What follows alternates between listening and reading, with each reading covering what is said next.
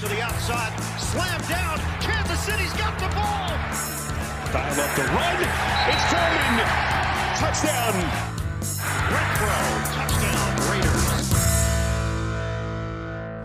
Bienvenidos a esta edición de Piloto Fútbol, episodio número 131 de este su podcast favorito con sentido de confianza de fútbol americano. Hoy es miércoles 5 de enero del 2022 y este episodio es presentado a ustedes por Instabet, la mejor plataforma de apuestas deportivas online. Yo soy Jorge Torres y comenzamos. Miércoles, ya estamos a media semana, ombligo de semana naturalmente, como es la última semana de la NFL. En esta ocasión no va a haber partido mañana, solo va a haber partido el sábado. Vamos a tener dos partidos, uno es el de Kansas City y el otro es el de Kansas City contra Denver, ¿no? Que no se juegan prácticamente nada, nada más Kansas City se, se está jugando bueno, la posibilidad de terminar como primero en la conferencia en caso de que Tennessee pierda. Y el otro partido es el de Dallas contra Filadelfia, que ahí prácticamente no se juega nada. También a lo mejor se pueden estar jugando la posición en la que tienen los playoffs, pero prácticamente a los mismos son los partidos que no tienen mayor relevancia. Los partidos buenos son el domingo. Los partidos más interesantes son el domingo, los que tienen implicaciones de playoffs. Y el mejor partido de la semana, por mucho, el partido estelar de este fin de semana y de este cierre de temporada, es el partido divisional entre los Chargers y los Raiders. El equipo de Brandon Staley y Justin Herbert van a Las Vegas en domingo por la noche para enfrentarse a Derek Carr, Rich Bisacha y los Las Vegas Raiders. Un partido divisional, dos equipos que se conocen muy bien, dos equipos que no se quieren para nada y dos equipos que ya se enfrentaron esa temporada. En la temporada regular, el equipo de Chargers ganó en casa frente a Raiders y en esta ocasión se enfrentan en un partido que va a ser matar o morir independientemente de los escenarios, las probabilidades son bajísimas si pasa algo, algo diferente. Independientemente de lo demás, el que gane este partido se mete a los playoffs y el que pierde está prácticamente eliminado a menos que algo rarísimo pase. Entonces, ambos equipos, ¿qué más le puede esperar a la NFL? Un equipo, uno, dos equipos que se odian, dos equipos que no se quieren para nada, se juegan la vida, matar o morir en un solo partido domingo por la noche.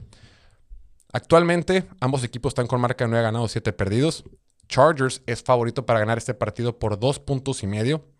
Pero yo no descartaría para nada al equipo de los Raiders. Pero empecemos primero con los Raiders. Raiders creo que tuvo las victorias más importantes de toda la temporada. Eso de irle a ganar a Indianapolis de visita en un partido tan cerrado, donde pelearon al tú por tú, donde Derek Carr tuvo intercepciones. Habla mucho del trabajo de este equipo. Este equipo puede competir contra, contra, cualquier, clase, contra cualquier clase de adversidad. Lo hemos hablado durante la temporada han tenido muchísima adversidad. Eh, se, quedaron sin su head coach, se quedaron sin un gran, probablemente su mejor receptor. Eh, han estado jugando sin su tight end, han estado jugando sin su corredor titular algunos partidos. Han tenido bajas en la defensiva, han tenido de todo. Han perdido partidos cerrados, han ganado en partidos cerrados. La verdad es que es una montaña rusa, pero este equipo ha tenido carácter y han ganado. Y el, hecho que le hayan ganado a Indianapolis de visita, y, repito, Indianapolis era de los mejores equipos que estaba jugando los últimos dos meses de la temporada te habla, de la capacidad que tienen. Este partido en puntualmente contra el equipo de los Colts, la defensiva jugó bastante bien. Porque Derek Carr los, puso en un predicamento. Derek Carr tuvo dos intercepciones y la defensiva controló a la ofensiva de Indianapolis y los obligó a, despejar. O sea, no, no, no fueron intercepciones costosas. Eh, pero lo que yo más quisiera señalar es que Derek Carr, aunque su partido no fue tan bueno y, y estadísticamente no fue nada espectacular, no, no tiene nada de wow en el cuarto cuarto completó 10 de 11 pasos, pases, incluyendo las series ofensivas donde puso puntos para ganar el partido. O sea, cuando el partido importaba más, cuando el partido estaba en la línea, el equipo de Raiders puso su destino en las manos de Derek Carr y Derek Carr les entregó la victoria. Movió la pelota a lo largo de, todo el terreno, puso a su pateador en, posición para anotar y ganaron. Y ganaron el partido con el reloj terminando prácticamente en cero.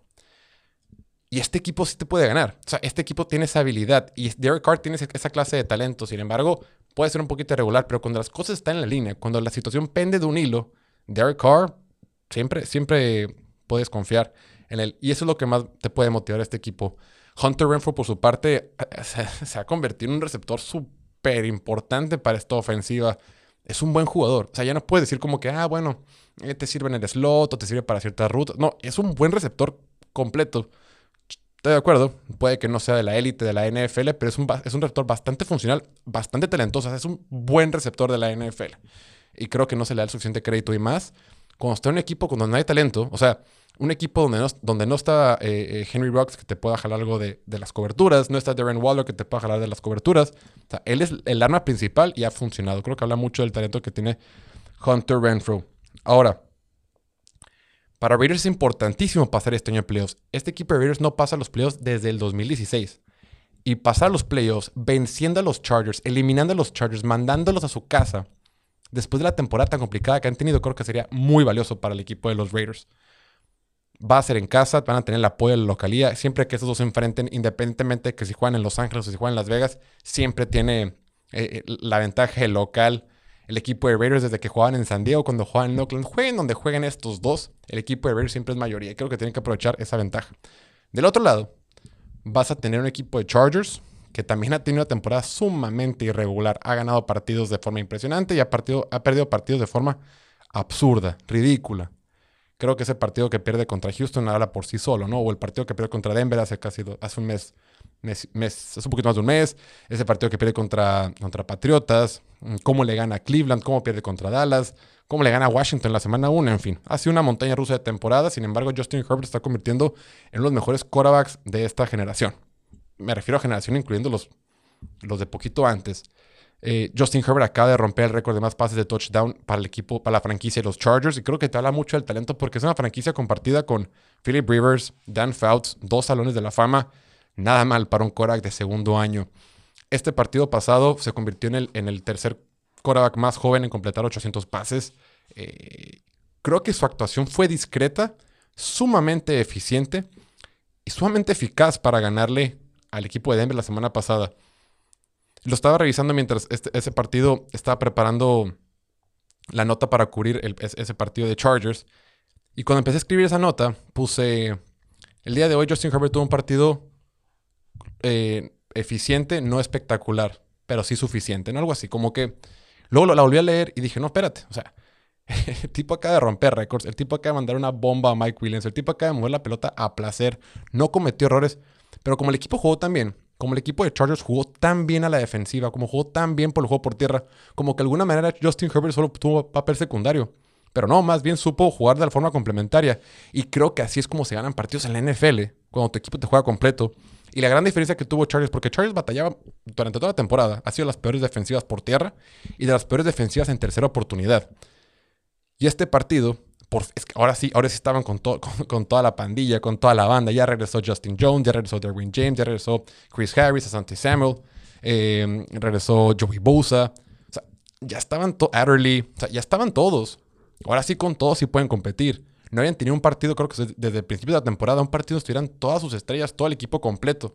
Y sí, esta defensiva no va a ser, no va a ser fantástica con todo el equipo completo porque no son tampoco tan estrellas, pero sí te pueden, sí te pueden dar un mejor resultado que lo que vimos contra Houston u otros partidos donde han preocupado. Ahora, contra Bears van a estar todos. Contra Bears, inclusive hasta Corey Lindsey puede regresar, Storm Norton de la línea ofensiva puede regresar. Puede que el equipo llegue bastante sano o lo más sano que han estado y en su mejor versión para enfrentarse al equipo de Broncos el fin de semana. Lo más importante para el equipo de Chargers o Justin Herbert, cuando no comete intercambios de balón, cuando no comete errores absurdos, por lo general gana. Entonces va a ser un partido muy cerrado, repito, la línea está en menos dos y medio en favor del equipo de los Chargers, pero los Raiders, los Raiders han demostrado que le pueden competir a quien sea, excepto a los Chiefs esta temporada. Veamos quién lo gana. Yo creo que el partido se lo va a llevar los Chargers, yo creo que el partido lo ganan los Chargers y van a terminar eliminando a los Raiders. Pero mira, va a ser bien, va a ser bien valioso para el equipo de Chargers porque Chargers, lo decíamos en la semana, Chargers le ganó a Denver y lo eliminó. Yo creo que le va a ganar a Raiders y lo va a eliminar. Y en los playoffs le pudiera ganar a Chiefs y también eliminarlos. Podría eliminar a sus tres rivales de división y sería creo que algo fantástico para sus, para sus fans. Veamos qué tal va a ser el partido de la semana. Estimado oyente, te quiero hacer una pregunta. ¿Te gusta el dinero gratis? Por favor dime que sí. Más te vale que la respuesta sea que sí, porque si no, pues ya no podemos ir hablando. Por ese motivo, si te gusta el dinero gratis, te quiero invitar a la página de instabet.mx, el mejor sitio online para apuestas deportivas que por fin ha llegado a México, que por fin está en nuestro país. Por ese motivo, te vamos a regalar y nos quieren regalar ellos 500 pesos para que los utilices en apuestas deportivas. Así es. Lo único que tienes que hacer para utilizar 500 pesos que te van a regalar y puedas apostar en línea a tu deporte favorito es seguir la página, no, meterte a la página de instabet.mx suscribirte y poner el código piloto, P-I-L-O-T-O, piloto, y con eso vas a poder tener tu código. Puedes meter la NFL, fútbol, lo que tú quieras. Yo nomás sigo la NFL, pero puedes meter básquet, tenis, béisbol, lo que haya. Ya sabes, código piloto en instabet.mx. Una opción divertida, 100% segura para las apuestas deportivas. El mejor sitio online de apuestas deportivas. El día de hoy quiero hablar de un equipo del que casi nunca hablamos, del que casi no le damos eh, cariño. Y un, y un, equipo que discretamente está en primer lugar de la conferencia americana. Hablaba con un amigo en la semana y me decía, eh, oye, el, el, número uno de la conferencia americana sí es digno de entrar a tu top 10 de los Power Rankings. Y, me, la verdad es que me quedé pensando y dije, no, pues la neta sí. Sí, ya los voy a meter. Creo que no le hemos dado el cariño que se merece el equipo de Tennessee y tampoco se lo habían merecido. Mm, Tennessee había estado batallando. Tennessee, eh, desde que no estuvo Derrick Henry, creo que ha sido una temporada ambivalente. Eh, perdieron contra Pittsburgh de forma eh, preocupante la ofensiva ha sido inoperante. Pero este fin de semana que le ganaron a Miami de esta forma, ¿no? De, de, de, aplastándolos a un equipo de Miami que había estado jugando bien. Una defensiva de Miami que había estado jugando bien. Una ofensiva de Miami que había sido ok. Digo, nomás tiene a Jalen Waddle y es única, su única estrategia en la ofensiva. Pero bueno, ellos están jugando bien. Están invictos, llevan siete partidos al hilo. Y ganar en la NFL no es fácil, aunque juegues contra equipos de, medio pelo ya lo hemos visto, ¿no? Creo que todos han tenido sorpresas. Pero el punto es que Miami había estado jugando bien y Tennessee le ganó y su victoria nunca estuvo en duda. O sea, nunca peligró la ventaja que tenían. Desde el principio que empezaron, empezaron arriba, eh, los que se pusieron arriba en el marcador, nunca se percibió como que podría peligrar esa, esa, esa ventaja que tenían. Ahora, este fin de semana, si Tennessee le llega a ganar a Houston, con que Tennessee le gana a Houston, van a terminar como número uno de la conferencia americana. Estás hablando de un equipo de Tennessee que es el equipo que más ha sufrido lesiones junto con Nueva York de toda la NFL. Es un equipo que ha estado repleto de lesiones, que ha tenido un montón de bajas, incluyendo al que para muchos es el mejor corredor de toda la NFL, que termine como primer lugar con tanta adversidad. Te habla el gran trabajo que ha hecho Mike Vrabel Creo que no le hemos dado el suficiente crédito a lo que ha hecho el head coach del equipo de Tennessee.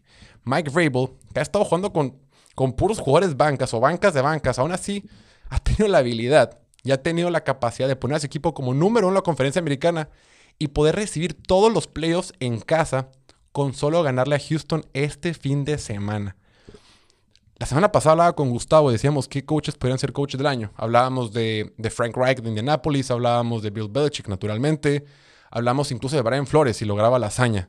Oye, pero ¿qué me dices? Y no la hazaña de comida, sino la hazaña. Pero ¿qué me dices de lo que está haciendo Mike Vrabel? Y, y, y, y, miércoles es cuando se va a reportar, hoy miércoles es cuando se va a reportar eh, Derrick Henry a entrenar a las instalaciones del equipo. Entonces, ahora imagínate, si este equipo logró terminar como primero de la conferencia sin Derrick Henry, imagínate ahora que esté Derrick Henry. Este equipo sí va a ser imparable y también porque regresa AJ Brown. Y es importante señalarlo porque la línea ofensiva por fin está jugando con, con por fin está entrando en ritmo, por fin está haciendo clic. Lo que hizo Nate Davis creo que ha sido la, zona, la zona de la línea eh, derecha, la línea ofensiva creo que ha estado jugando bastante bien. Y en general creo que han estado jugando de forma eh, complementaria en la defensiva. Kevin Billard se está convirtiendo año con año en el mejor safety de la NFL. Eh, lo que hace Jeff Simmons también, Harold Landry, Butter eh, no, o sea, todos están aportando, todos. Y esta defensiva, discretamente, está jugando bastante bien. Si esta defensiva mantiene el mismo ritmo y esta ofensiva, una vez que regrese Derrick Henry, puede continuar moviendo el balón, van a ganar partidos. Y le pueden competir a quien sea, le pueden ganar a Kansas, le pueden ganar, ya le ganaron. Le, ya sé, fue en otra etapa, fue en otra época del año, otra época de la temporada, pero igual le pueden ganar. Le van a poder ganar a Indianapolis, le van a poder ganar a Cincinnati o a quien sea. Entonces, Tennessee está bastante bien y creo que es hora de que lo empecemos a tomar en serio porque puede que otra vez terminen en las competencias finales de la temporada. Ahora, en las instancias finales de la temporada. Ahora, Tennessee es tercero en la NFL en situaciones de tercera y cuarta oportunidad por dos yardas, con dos yardas por avanzar. Convierte en terceras oportunidades. ¿Por qué? Porque Ryan Tannehill tiene esa habilidad con las piernas de, de utilizarlo como una, es un, como una herramienta y poder avanzar en esas situaciones. Son terceros en la NFL. ¿Quién es primero? Kansas City, naturalmente. La línea ofensiva está jugando bien, repito. Eh, no es un equipo que sea sexy, no es un equipo que sea muy atractivo, que sea muy eh, fabuloso de ver o demás, pero, pero, sirve, funciona y te gana partidos. Y la forma tan aplastante que le ganó a Miami tal del talento que tiene este equipo. Y repito, una vez que regrese Derrick Henry con ellos, cuidado, veamos a ver quién los puede, puede detener, detener. Número uno de la conferencia americana y los playoffs van a pasar por Nashville y van a ser en el Nissan Stadium. Veamos qué tal. Y ya si estamos hablando de equipos que terminan eh, como número uno de, la, de su respectiva conferencia, pues también tenemos que hablar de Green Bay. El equipo de Green Bay, los Packers de Aaron Rodgers, ellos ya amarraron, ya es oficial, ya son número uno de la conferencia nacional y bien merecido. Creo que es el equipo que ha sido más consistente a lo largo de la temporada. Claro que han perdido partidos, claro que perdieron contra Nueva Orleans al principio, perdieron contra Kansas City con un quarterback banca y perdieron contra Minnesota eventualmente. Todos han perdido partidos. Tampa, Rams, Tennessee, Chiefs, Dallas, Arizona, todos han perdido partidos.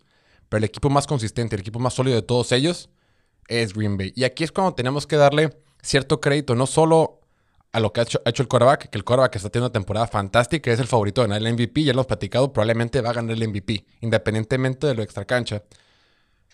Tenemos que ver el trabajo que ha hecho Matt LaFleur. Matt LaFleur, tres años consecutivos, ha llevado a su equipo a ser número uno en la conferencia nacional en la temporada regular. LaFleur nunca ha jugado un juego de playoff en la primera ronda. Siempre los playoffs los juega en casa. Es el único equipo en la historia de la NFL que tiene tres temporadas al hilo con 13 victorias. Y eso, que esto lo hizo en 16 partidos, no tuvo que necesitar el partido extra que le dieron esta temporada. Tienes a un Cora que está jugando a nivel de MVP. Tienes una defensiva que está alcanzando su mejor nivel. Y eso que lo he dicho mil veces. No está ni Darius Smith, que es probablemente su mejor jugador, ni Jerry Alexander, que ha estado ausente gran parte de la temporada. Han salido otros jugadores importantes como Sean Gary, Russell Douglas, Kenny Clark este equipo es bastante completo. La línea ofensiva tiene un montón de bajas. han jugado con cualquier clase y con cualquier cantidad de jugadores y sigue siendo funcional. Tienes a dos corredores que son, se complementan bastante bien.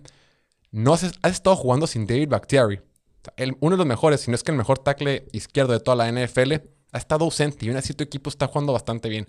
Davante Adams está poniendo números impresionantes, dignos de récords, dignos de Salón de la Fama.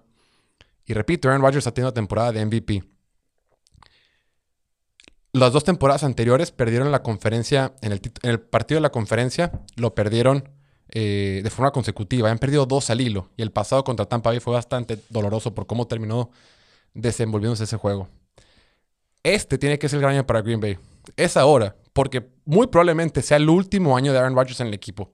Y si este equipo, por más que tenga, ya lo hemos dicho, por más que tenga un, un, eh, un elenco acompañando, acompañando a Aaron Rodgers con una buena defensiva, como unos corredores, como unos receptores, como una línea ofensiva, si no está el vocalista, si no está el que mueve los hilos, este equipo no se le va a acabar su ventana, su oportunidad de ganar un campeonato. Entonces, probablemente sea la última llamada para Green Bay. Este año puede ser la última, la última, la última oportunidad que tenga Green Bay para ganar, porque puede ser el último año con Aaron Rodgers. Y esta oportunidad que van a tener va a ser valiosísima.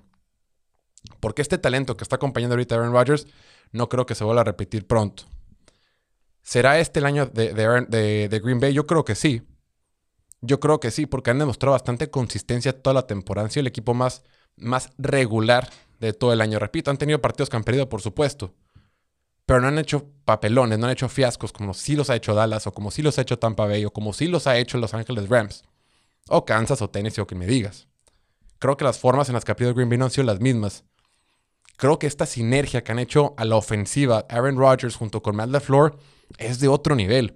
Porque es fabuloso cuando tienes un quarterback con un brazo que es probablemente el brazo más talentoso en la historia de la NFL, pero cuando lo acompañas de un, coordinador ofensivo, un head coach, que te sabe diseñar jugadas, que te pueden facilitar y maximizar el talento que tiene el quarterback, pues tienes esto. Tienes una ofensiva que es imparable. Tienes un jugador quarterback jugando al nivel MVP y probablemente va a ganar su segundo MVP consecutivo y va a ser probablemente el segundo en la historia de la NFL que tenga más de tres, aparte de Peyton Manning. Matt LaFleur merece todo el crédito del mundo, porque no es coincidencia. Porque con Mike McCarthy no siempre llegaban al campeonato de conferencia. Este, este, este joven eh, head coach que en su tercer año va a tener, por tercera ocasión, terminar como número en la conferencia nacional, habla mucho del trabajo que ha hecho con este equipo.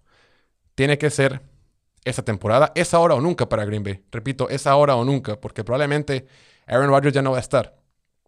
Y si no aprovechan esta oportunidad, puede que van a tener que esperarse muchos años más. Porque lo que sigue es Jordan Love. Y con Jordan Love lo hemos visto jugar un par de veces nada más o una vez. Y creo que no enamoró a nadie. Veamos qué tal. Veamos cómo terminan de cerrar este equipo de los Packers. Listo, eso va a ser todo por hoy. Muchísimas gracias como siempre por escucharnos, por vernos. No olviden suscribirse al canal de YouTube, seguirnos en Instagram, Twitter y TikTok, eh, calificar este episodio en su podcast, suscribirse en, en Spotify, Apple Podcast, donde nos escuchen.